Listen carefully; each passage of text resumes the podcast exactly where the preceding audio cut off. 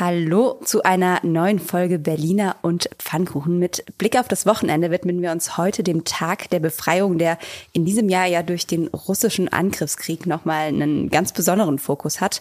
Kriegsgedenken in Kriegszeiten, auch dafür haben wir natürlich wieder Sprachnachrichten im Gepäck vom deutsch-russischen Schriftsteller Wladimir Kamina, der uns erzählt, wie er den Gedenktag begeht und was er eigentlich von den Pro-Putin-Demonstrationen in Berlin hält und von Marion Fabian, die für das Wochenende ein besonderes akustisches Gedenken an die Opfer des Nationalsozialismus vorbereitet hat. Mein Name ist Ann-Kathrin Hipp. Mir gegenüber sitzt Tagesspiegel Vize-Chefredakteurin Anke Mürre. Ihre Wartezeit beträgt voraussichtlich 17 Minuten. Berliner und Pfannkuchen. Der Podcast vom Tagesspiegel Checkpoint. Ja, mich stört tatsächlich immer noch so ein bisschen, dass diese Frau in unserem Intro vom Gemüsedöner und vom vegetarischen Döner spricht. Na klar, weil man ja auch Gemüse durchaus in einen Fleischdöner reintun kann. Und dann wäre das quasi ein Fleisch-Veggie-Döner. Ein Gemüsedöner mit Fleisch. Ja, äh, diese Frage zumindest äh, geben wir dann auch mal so nach Hause weiter, was auch immer. Wenn ihr gerne Döner esst oder uns mal eine schöne Dönernachricht schicken wollt, Tipps Könnt ihr zum das- Beispiel nehmen wir immer gerne entgegen. nehmen wir entgegen. Und jetzt, bevor wir uns hier verhaspeln mit äh, Döner und Gemüse und äh, Zwiebeln, an diesem Wochenende ist Gedenkzeit. Am Sonntag und am Montag wird in Berlin und wahrscheinlich auch weltweit an das Ende des Zweiten Weltkriegs erinnert. Ähm, genau vor 77 Jahren haben Oberbefehlshaber der Wehrmacht die bedingungslose Kapitulation Deutschlands in Berlin-Karlshorst unterzeichnet und damit quasi die systematische und faschistische ja, die Verbrechen ähm, beendet. Die Kapitulationserklärung trat am späten Abend in Kraft und deshalb vielleicht einfach nochmal zur Erklärung gibt es zwei Gedenktage. Einmal den 8. Mai 1945, den wir zum Beispiel hier in Deutschland haben, aber in Moskau war an dem Tag dann quasi schon oder an dem Abend schon der nächste Tag angebrochen und deshalb wird dort am 9. Mai der Tag des Sieges gefeiert, den dann auch russischsprachige Berliner hier in Berlin normalerweise oft feiern, begehen, wie man es auch nennen will. Ja, und das zeigt schon, wie sehr sich die Lage verändert hat, ne? weil vorher haben wir uns mit diesen ganzen Tagen eigentlich sehr wenig beschäftigt und ähm, es hat niemand gewusst, dass in Russland erst am 9. Mai gefeiert wird und was das dort für eine große Sache ist, das haben, glaube ich, auch die wenigsten mitbekommen. Und der 8. Mai ist ja, wenn man ehrlich ist, in Deutschland auch immer sehr zurückhaltend begangen worden. In Frankreich ist das ein Riesenfeiertag zum Beispiel. Ja, aber Krieg verändert eben das Gedenken und äh, das ist jetzt das erste Mal, dass wir diesem Kriegsende gedenken, während parallel der Krieg in Europa herrscht. Und das ist eine besonders aufgeladene Situation. Die Polizei rechnet mit 50 Kundgebungen, äh, Demonstrationen und Gedenkveranstaltungen. Die Polizei ist sehr alert, wenn man das so sagen kann. Also sie, sie spricht von einer sehr sensiblen Gefährdungslage. Es gibt Verstärkungen aus anderen Bundesländern. Also es ist ein bisschen wie letzte Woche schon beim 1. Mai. Und was sich schon so ein bisschen tatsächlich jetzt auch abzeichnet, eben mit diesem 8. und 9. Mai, ist, dass wahrscheinlich es so sein wird, dass am 8. Mai vor allem die auf die Straße gehen, die eher Putin kritisch sind. Und am 9. Mai werden vor allem die pro-russischen Demonstrationen irgendwie erwartet. Also es sind einige Versammlungen im Treptower Park. Ähm, da ist unter anderem eine Kundgebung gegen den Überfall auf die Ukraine geplant, zu der 500 Leute erwartet werden. Allerdings soll auch die Putin-treue Motorradgang äh, der Nachtwölfe anrollen. Das heißt, da könnte es vielleicht ein bisschen eskalieren tatsächlich und man darf auch, glaube ich, die Macht der Bilder da nicht unterschätzen. Also wenn da jetzt irgendwie sehr viele Leute allein Blumengrenze niederlegen, ist das natürlich all was, was Putin wiederum als Propaganda Ja. nutzen kann. Ja, und die Nacht, also diese Putins Motorradgang, die sind ja schon eingeritten und haben gestern am Donnerstag schon Fotos gemacht vor dem sowjetischen Ehrenmal eben in Treptow und im Tiergarten und so. Und es wird damit gerechnet, dass da auch so False Flag Aktionen durchgeführt werden. Also, dass da Sachen beschmiert werden und das dann wiederum Putin als seine Propaganda nutzen kann dafür, dass es russophobe Angriffe hier gibt. Ähm, Also gibt es ziemlich viel Sprengstoff und ja, äh, potenzielle Akteure heißt es aus Sicherheitskreisen. Das fand ich noch ganz lustig. Was heißt lustig? Ist nicht, nichts in dem Zusammenhang, aber interessant. Putin-treue Russlanddeutsche und Fanatiker aus dem russlandfreundlichen Mischszene von Corona-Leugnern, Rechtsextremisten und Verschwörungstheoretikern. Also da kommt alles zusammen, worüber sich die Polizei freut. Ja, wir haben an der Stelle tatsächlich, oder wollten wir noch mal einen Blick auf diese Pro-Putin-Demonstration werfen, die es hier in Berlin ja auch schon vor ein paar Wochen gab. Und dazu und auch zu der Frage, was er eigentlich an diesen beiden Tagen macht, haben wir den deutsch-russischen Schriftsteller Wladimir Kaminer mal gefragt. Ähm, hier kommt seine Sprachnachricht. Der Tag des Sieges war schon immer eine ziemlich traurige Angelegenheit. Es gibt kaum eine Familie in Russland, die ihre Mitglieder nicht in diesem Krieg verloren hatte. Meine beiden Großväter sind in den Krieg gezogen und einer ist nicht zurückgekehrt, also der Vater meiner Mutter. Der Vater meines Vaters war zurück, aber schon ziemlich verletzt und hat trotz seiner Medaillen also nicht wirklich lange danach gelebt. Ich werde an diesem Tag mit meiner Mutter zusammensitzen. Wir werden alte Familienfotos uns anschauen und einen trinken auf die Verwandtschaft. Ich glaube, Menschen, russischsprachige Menschen, die in diesen Tagen für Putin auf deutschen Straßen demonstrieren, leiden unter einer kognitiven Dissonanz. Dissonanz. Putin führt Krieg ähm, gegen uns, gegen Europäer, gegen ähm, Freiheit und Demokratie. Und diese Menschen leben in Europa, sie leben in Freiheit und Demokratie und genießen die Vorteile dieses Lebens. Dass sie für Putin, also für ihre eigene Vernichtung auf die Straße gehen, ist eine selbstmörderische Geste. Ich würde an ihrer Stelle einmal in den Spiegel schauen und sich klar machen, was eigentlich in ihren Köpfen los ist. Da hört man ganz gut, finde ich, diese Wut auch der Russen hier in Europa allgemein.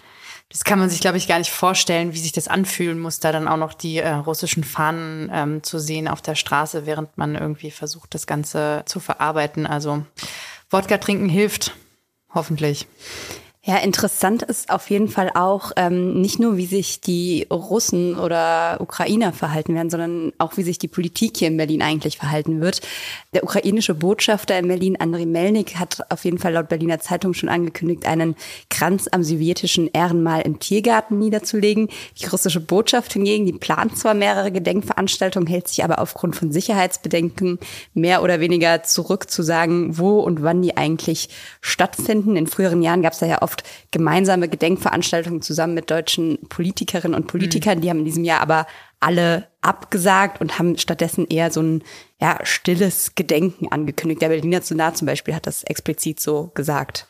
Ja, da merkt man schon, dass niemand was falsch machen möchte. Ne? Es ist so dieses Gefühl, alle sind, sind nervös, dass da Bilder falsch interpretiert werden könnten. Die Linke ist natürlich in einer ganz besonders äh, schwierigen Situation. Die haben normalerweise immer einen Gedenkkranz auch am sowjetischen Ehrenmal niedergelegt und die halten sich jetzt aber auch zurück. Da hieß es in einer Erklärung der Bundespartei Spitze, die aber auch zum Beispiel die Berliner Landesvorsitzende Katina Schubert unterschrieben hat. Da hieß es, wir werden uns an Veranstaltungen, die den Krieg Russlands gegen die Ukraine legitimieren wollen, nicht beteiligen. Wir werden in diesem Jahr still gedenken, erinnern und mahnen für eine friedliche Welt ohne Faschismus und Krieg. Dabei soll es dann wohl auch bleiben. Und um es zumindest einmal gesagt zu haben, Olaf Scholz plant jetzt für Sonntag eine Fernsehansprache. Ja, Olaf Scholz, der scheint so ein bisschen wieder erwacht zu sein. Ne? Mhm. Es war ja vergangene Woche schon bei der ersten Mai-Rede in Düsseldorf, wo er sehr laut und sehr emotional wurde, als er über die Ukraine gesprochen hat. Also in einem positiven Sinne. Auf sie mit Gebrüll, muss man da sagen. Ja, also er hat quasi nochmal eine weitere Unterstützung für die Ukraine zugesagt, mit Geld, mit humanitärer Hilfe, aber eben auch, und da kam ja so ein bisschen der Sinneswandel mit rein, mit Waffenlieferungen, in Klammern auch schwere Waffenlieferungen und hat seinen Kritikern so ein bisschen vorgeworfen, dass es aus der Zeit gefallen sei, wenn man jetzt irgendwie die Aggression Putins ohne Waffen verteidigen will. Und ähnlich sieht das tatsächlich auch Wladimir Kaminer. Er hat im Laufe dieser Woche ja mit diversen Intellektuellen einen offenen Brief an Olaf Scholz veröffentlicht, in dem er für eine ja, kontinuierliche Lieferung von Waffen an die Ukraine plädiert hat. Das war ja quasi der Konterbrief auf den ersten Brief, der in der Emma veröffentlicht wurde, wo Intellektuelle quasi gegen diese Waffenlieferungen plädiert haben. Also alles bisschen kompliziert. Naja, Intellektuelle muss man sagen, da war auch Dieter Nuhr dabei, ne? Ja, also auf jeden Prominente. Fall Prominente. Und genau, diese Forderung von Wladimir Kaminer, warum er eben auch glaubt, dass die Waffenlieferungen wichtig sind, darauf haben wir ihn auch nochmal angesprochen und er hat uns folgende Sprachnachricht geschickt. Alle Appelle an Putins Vernunft haben nichts genutzt. Ich glaube, Macron hat schon Unsummen für Ferngespräche mit Kreml ausgegeben.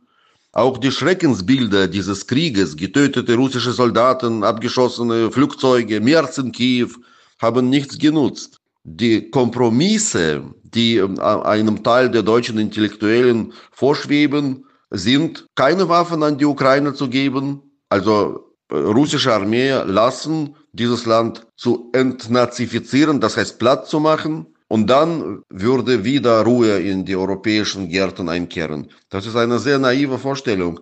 Appetit kommt beim Essen. Und natürlich ist eine solche Zitterziege wie Deutschland, wie NATO, eignet sich perfekt zum Dessert für einen solchen Diktator wie Putin. Der Krieg wird damit nicht aufhören. Er bekommt nur er eskaliert nur dadurch. Die schweren Waffen haben die Möglichkeit, ein bisschen Wind aus dem Segel zu nehmen bei diesem Angriff. Dann, wir müssen Zeit gewinnen. Irgendwann mal wacht das russische Volk aus diesem verlängerten Winterschlaf auf, erschreckt sich und wird das Regime nicht mehr mittragen. Die Angst, die dahinter steht, ist natürlich das, also das ist, beschreibt genau diesen, diesen Zwiespalt. Einerseits, wie weit kann man gehen, ohne äh, Putin so weit zu provozieren, dass er vielleicht doch die Atomraketen rausholt und auf der anderen Seite eben Stärke zu zeigen. Da sind sich, glaube ich, inzwischen alle einig, dass ohne Stärke Putin es eben nicht versteht. Bloß wo fängt die an und wo endet die? Das ist genau dieses, dieser Eiertanz. Und die Zitterziege Deutschland, die Wladimir Kamina beschreibt, die hat es eben bisher nicht so richtig geschafft, zumindest diese Stärke zu demonstrieren nach außen. Und ja, es ist eben auch der Krieg der Bilder. Und das Bild äh, ist bisher eher zitternd gewesen. Ja, mal gucken, ob sich das jetzt mit den Waffenlieferungen ändert und auch mit dem Besuch Baerbocks, der ja jetzt wirklich mal Zeit wurde, dass da jemand Offizielles und nicht nur Friedrich Merz in die Ukraine reist. Und, und ja, also ich finde es auf jeden Fall wichtig, dass jetzt auch Leute, die, sag ich mal, in politischer Verantwortung tatsächlich sind, dass die da jetzt eben auch mal vor Ort sind und sich das Ganze angucken und das auch einfach symbolisch zeigen, dass, das, dass sie irgendwie da und präsent sind. Ja. Also ich kann absolut nachvollziehen, dass man es für zynisch hält, wenn man sagt, liebe Ukrainer, liebe Ukrainerinnen, verteidigt euch einfach mit dem, was ihr habt und äh, guckt mal, ob ihr mit Putin klarkommt.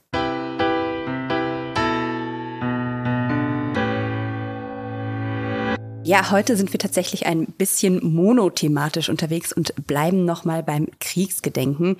Dass es in Berlin dafür Stolpersteine gibt, die an die Opfer des Zweiten Weltkriegs erinnern, das wissen ja wahrscheinlich die meisten. Man stolpert da ja buchstäblich immer wieder mal drüber, wenn man auf der Straße langläuft und dann irgendwie diese quadratischen Beton-Messing-Pflastersteine sieht, in die Namen und Jahreszahlen graviert sind.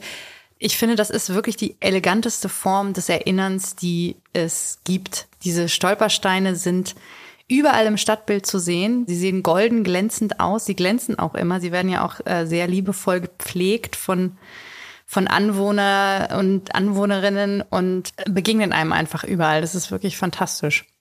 Ja, und was auch fantastisch ist, und das wissen wahrscheinlich weniger, dass es auch akustische Stolpersteine gibt. Ähm, die sind komponiert und überhaupt ins Leben gerufen worden von der Schönebergerin Marion Fabian. Sie zu hören gibt's unter anderem auf ihrer Webseite auf www.akustische-stolpersteine.de sowie immer wieder auf diversen Veranstaltungen und eine davon findet an diesem Sonntag statt um 14 Uhr in der Hewaldstraße. Das ist quasi so neben dem Rathaus Schöneberg. Und dazu hat uns Marion Fabian eine Sprachnachricht geschickt. Mit meinen akustischen Stolpersteinen spiele ich einmal gegen das Vergessen an, zum anderen setze ich Zeichen gegen den heutigen Antisemitismus.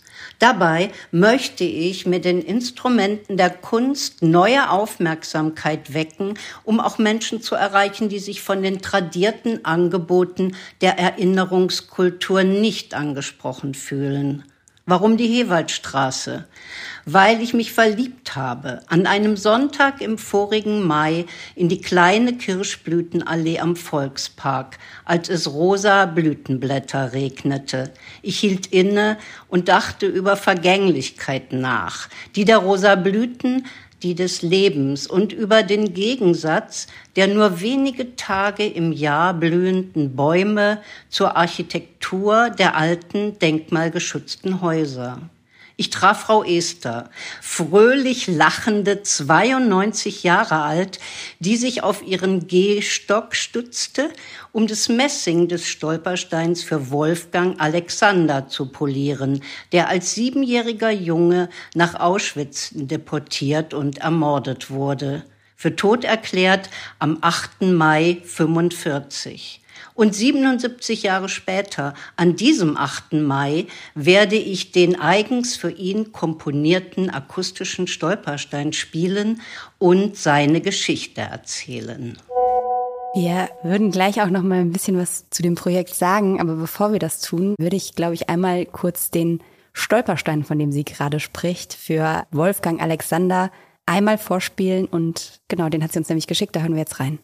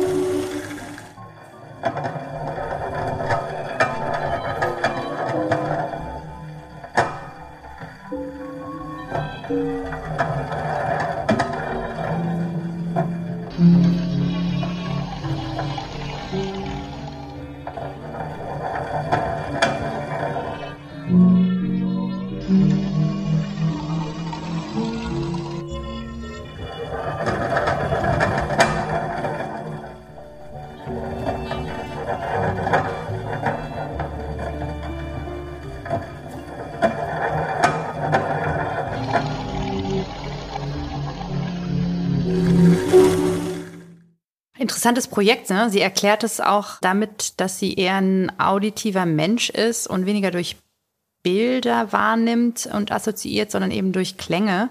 Das finde ich ist total gut umgesetzt. Ne? Man hat diese friedliche Atmosphäre am Anfang und das wird dann durch das klirrende Glas der Novemberprogrome und dieses Räderrollen der Deportationszüge durchbrochen und man kriegt sofort so ein beklemmendes Gefühl. Flammen von brennenden Synagogen ist auch sowas, was sie einsetzt. Und ich musste sofort daran denken, dass ja heute noch, also Überlebende des Zweiten Weltkriegs zum Beispiel, immer noch zusammenzucken, wenn sie irgendeine Art von Sirenen hören. Ne? Also dass diese Geräusche so ganz klar mit dem Erlebnis verbunden sind. Und deswegen finde ich, funktioniert das total gut.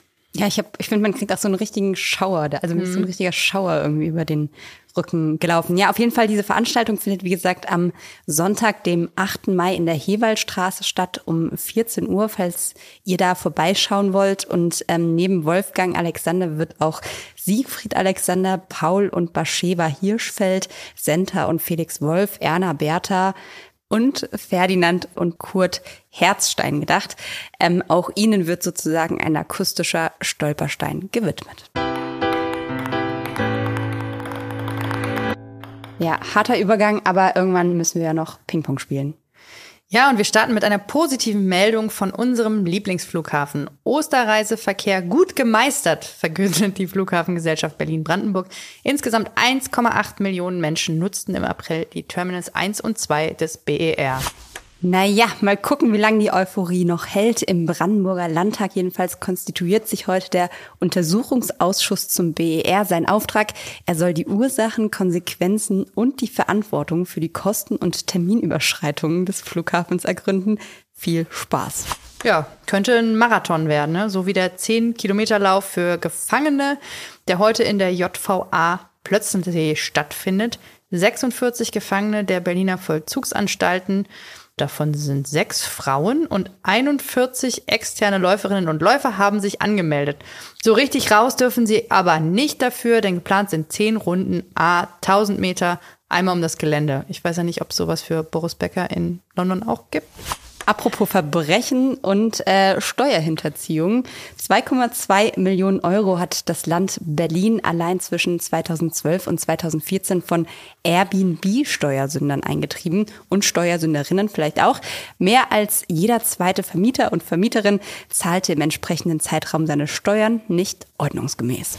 Eine ordnungsgemäße Würdigung hat die regierende Bürgermeisterin von Berlin, Franziska Giffer, heute Freitag der SPD-Politikerin Luise Schröder ausgesprochen, die vor 75 Jahren das Amt der Berliner Oberbürgermeisterin übernommen hat. Zitat, ich bin dankbar, dass ich die Erste sein darf, die Luise Schröder nach mehr als sieben Jahrzehnten als weibliches Staatsoberhaupt folgen darf, schrieb sie in einer Pressemitteilung. Du meinst aber Stadtoberhaupt, weil Staatsoberhaupt ist sie noch nicht geworden. Geben wir an dieser Stelle gerne auch so weiter an die Verantwortlichen des Internetauftritts der Regierenden. Da ist aktuell zu lesen, dass Luise Schröder bis heute die einzige Frau an der Spitze Berlins geblieben ist. Vielleicht mal Zeit für eine kleine Korrektur. Korrigiert wird in Berlin jetzt auch das Wetter und zwar zum Schönen hin. Es wird heißheilig statt eisheilig. ExpertInnen rechnen mit bis zu 30 Grad in der kommenden Woche. Dazu passt, dass auch noch Ice Cream Week ist. Wer hätte das gedacht? Vom 5. bis 11. Mai könnt ihr in 37 Eisdielen in Berlin neueste Kreationen probieren für nur einen Euro. Und äh, die Kollegen von Mit Vergnügen haben tatsächlich schon mal ein paar Eissorten entdeckt. Da gibt es unter anderem Büffelmilcheis mit Focaccia-Stücken, Pistazien-Pesto-Topping. Ach, das kommt auf die Focaccia-Stücke drauf. Dann Safrancreme mit Amaretto-Pulver, Sesam und Orange und Kokosnuss mit Lakritz Swirl und ihr dürft jetzt raten, in welchem Bezirk. Das war die Auflösung. Könnt ihr erschmecken. Und noch was Süßes zum Schluss. Unter dem Titel Notenwahnsinn vor den Ferien stoppen hat das Kinder- und Jugendparlament von Tempelhof Schöneberg einen Antrag an die Bezirksverordnetenversammlung gestellt. Darin wird gefordert, dass Arbeiten und Tests besser auf das Halbjahr verteilt werden und nicht mehr so viele kurz vor den Ferien geschrieben werden. Denn, Zitat, Stress wollen wir doch alle nicht. Jo, ein bisschen. Dem bleibt nichts hinzuzufügen. Wir kommen zu unserer letzten Sprachnachricht. Ihr wisst Bescheid, wenn ihr schon mal reingehört habt bei uns. Wir haben immer eine extra Berliner und Pfannkuchennummer, auf der ihr uns entweder auf den AB sprechen oder eine Sprachnachricht via WhatsApp hinterlassen könnt. Die Nummer sage ich noch einmal, aber sie steht auch in unseren Show Notes. Es ist die 0172 9939 576. Und heute eine Nachricht hinterlassen hat uns Petra. Ja, guten Tag, Petra ist mein Name. Ich habe heute im Tagesspiegel über Herrn Kühnert gelesen, der eine Wohnung sucht. Und ich denke, er braucht es unbedingt, seine erfolglose Suche, um das äh, parteipolitisch das Thema aufzumischen. Ich habe im Umkreis viele erlebt, die äh, relativ gut verdienen, aber auch nicht extrem, die sehr wohl innerhalb von ein paar Monaten eine Wohnung gefunden haben und auch kein Problem damit hatten, sogar viele Angebote ausgeschlagen haben. Also das ist für ihn ein willkommenes Argument und dass er hier parteipolitisch einsetzt. Und ein anderes Thema, also ich frage mich, warum Autodemonstrationen nicht grundsätzlich unabhängig von dem augenblicklichen aktuellen russischen Autodemonstrationen oder pro-russischen Autodemonstrationen, warum nicht Autodemonstrationen grundsätzlich aus Gründen des Klimaschutzes verboten werden. Es ist definitiv ein unsinniges Herumfahren und Vergeuden von Benzin und äh, Belasten der Umwelt. Ja, Petra, das ist ja super. Ich äh, rufe dann mal an und äh, lass mir von deinen Freunden die Tipps geben, wie man an Wohnungen kommt. Wenn das so einfach ist, ist ja eine prima Sache. Man muss auf jeden Fall sagen, dass diese Meldung, Kevin Kühnert hat noch keine Wohnung gefunden, wirklich die, die Welt, die das Universum bewegt hat. Das war zwischenzeitlich sogar mal Twitter-Trend. Also das war ein Gamechanger, dass er, dass er immer noch keine Wohnung gefunden hat für Berlin. Ja, wir wissen allerdings nicht, ob er darüber jetzt eine findet oder ob das seine Lage noch verschlechtert. Alle Leute sagen, den wollen wir nicht bei uns haben. Nun ja, Kommen wir nochmal zum Demonstrationsverbot. Ja, das finde ich eine coole Idee. Also, ja, also Demonstrationsverbot natürlich nicht, aber für Autos. Also Ja, ja, nicht genau. für Menschen, aber für die Autos, in denen sie sitzen. Das finde ich super. genau, also warum kann man nicht sagen, ihr dürft gerne demonstrieren, ihr dürft auch wann und wo demonstrieren, das ist ein Grundrecht, das finde ich auch sehr, sehr wichtig. Aber ihr müsst dafür keine Autos benutzen. Wir haben vorhin tatsächlich nochmal schnell, nachdem wir die Sprachnachricht erhalten haben, eine Anfrage gestellt, sowohl an die Verkehrs- als auch an die Innenverwaltung. Zumindest die Verkehrsverwaltung hat uns geantwortet und haben oder hat geschrieben, dass das Demonstrationsrecht ein hohes demokratisches Gut ist. Da waren wir uns jetzt ja auch einig.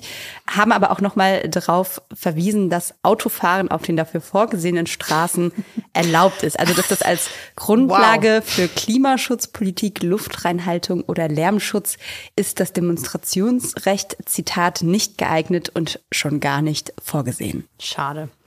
Naja, dafür haben wir ja dann bald das 9-Euro-Ticket, wenn es denn mal kommt. Ja, naja, immerhin. Und an der Stelle würde ich sagen, was das auch schon wieder. Wir wünschen ein schönes Wochenende. Wochenende. Wir wünschen ein schönes Wochenende. Das war's von uns und Berliner und Pfannkuchen. Mein Name ist Ann-Kathrin Hipp. Mit dabei war Anke Mürre, Redaktion Johanna Voss, Recherche Lotte Buschenhagen, Produktion Benjamin Ritter, der Apparat, Musik Anke Mürre und wir hören uns hier am Montag wieder.